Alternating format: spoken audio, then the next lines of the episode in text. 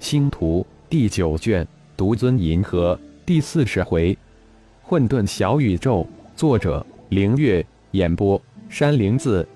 炼神塔某个空间，三分之一的灵魂被炼神塔化为纯粹的灵魂本源力量，送往炼神塔第一层大殿之中。浩然的魂丹如饥似渴地吸收着这灵魂本源。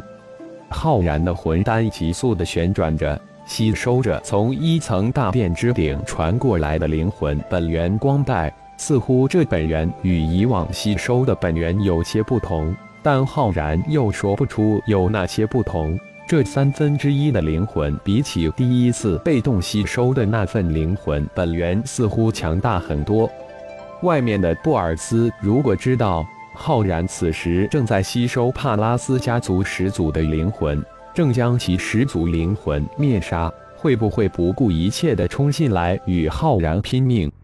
随着浩然魂丹的急速旋转，炼神塔外面的银灰色螺旋带状的云雾也加速旋转起来，灵魂空间在银灰色云雾的旋转中也悄然扩展，意识随着灵魂空间的扩展自动地发散了出去。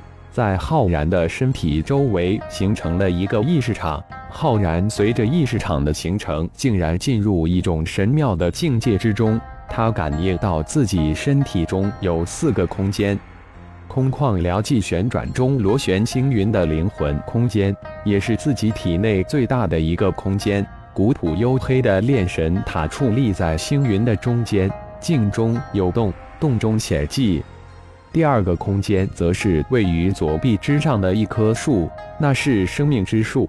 每一片叶子是一个空间，千千万万片叶子组成一个巨大的灵兽空间，但却没有一个灵兽驻扎其中。似乎荒兽们更喜欢炼神塔，所有荒兽都在炼神塔的灵兽空间之中。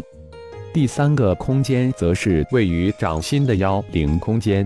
那是浩然利用龙族精血凝练出来的妖族神通空间，空间从十几个立方扩展到现在的十万立方。浩然日常所用的东西全都存放在这里。第四个空间则是位于中心丹田的黑洞之中，丹田黑洞似乎不断的吸收着浩然的意识，但奇怪的是，意识场却一直维持着一种平衡。貌似这种平衡就是浩然能看到丹田黑洞之中空间的原因吧。第四个空间是最小的一个圆球形态，直径不过千米范围，里面混沌一片，隐约之间又泛出星星点点的星光。圆形空间之中，一座超小型悬浮山上生长着一棵只有十几米高的生命之树。生命之树在灰蒙蒙的混沌空间之中散发出绿色的光芒，一个青碧色的葫芦挂在树枝之上。最让浩然惊异的是，生命之树上居然有三只不起眼的鸟。除此之外，山上寸草不生。生命树之下盘坐着一个人，不错，是一个人，还是正在修炼中的一个人。那是另一个自己。浩然突然明白了。那是五行元婴与五行灵帝化身五合为一的混沌化身，意识往混沌化身靠近之后，突然与混沌化身合二为一。浩然瞬间就明白了空间形成的整个过程。这里是一个混沌初开的小宇宙，中心的悬浮山则是由五行神进山与玄慈山融合而成。混沌小宇宙中的那隐隐约约的星光，则是一百五十枚飞剑所化；至于三只奇异的鸟，则是三种本源之火所化。太阳真火化，慢慢的在生命之树上变化为三足金乌；幽燕冰灵则化为紫黑色的小凤凰。最为奇怪的是，五色雷霆之火化为了一只五彩双翅的三眼怪鸟。混沌小宇宙才刚刚形成。极不稳定，需要大量的混沌灵力来支撑，更需要大量的各种神奇的天才的宝来演化。混沌化身修炼的五行混沌灵诀，浩然正好趁此奇妙状态传给了他。浩然现在自己都有些搞不清，这是混沌化身还是自己的混沌元婴。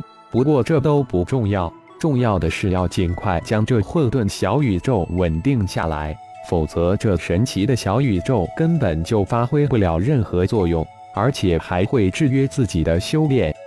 一缕意识将五行混沌灵诀传了进来，正准备好好的体悟一下小宇宙的神妙之时，浩然突然一下从那神妙之境醒了过来，内视才发现那三分之一的神魂已经全被吸收完。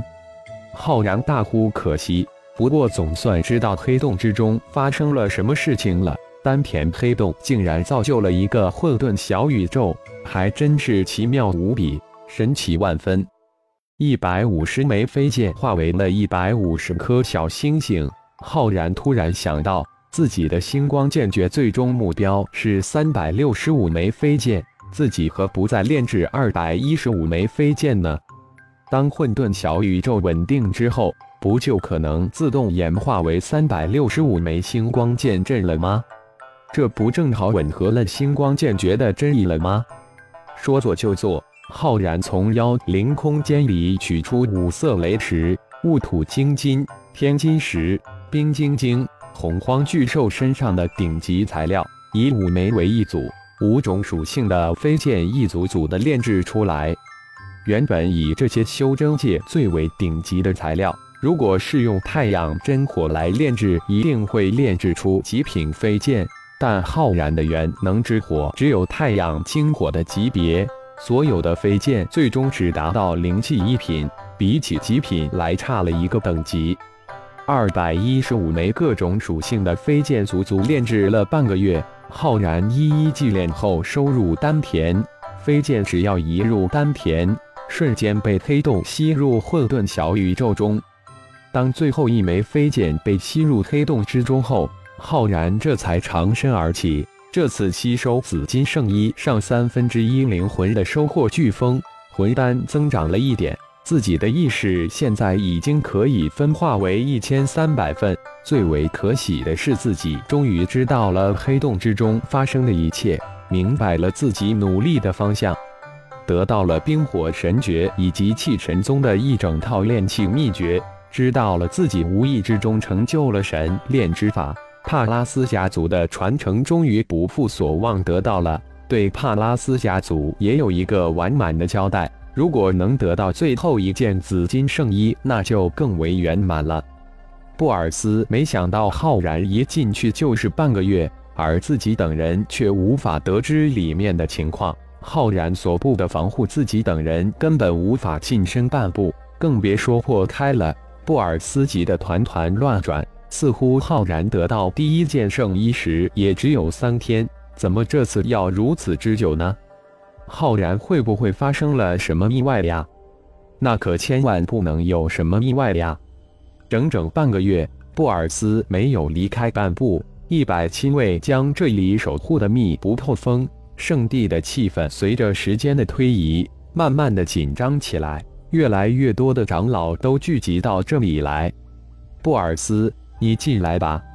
就在这时，一句如同天籁之音的声音传到布尔斯的耳中：“好了，浩然已经完成了，众长老不必担心。”布尔斯长吁了一口气，对众长老说了一声，转身向圣堂走去。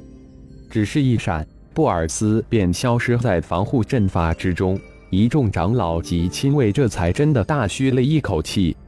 看着一脸焦急、大踏步冲进来的布尔斯，浩然凌空一抓，将那件已经失去灵魂的紫金圣衣射入手中。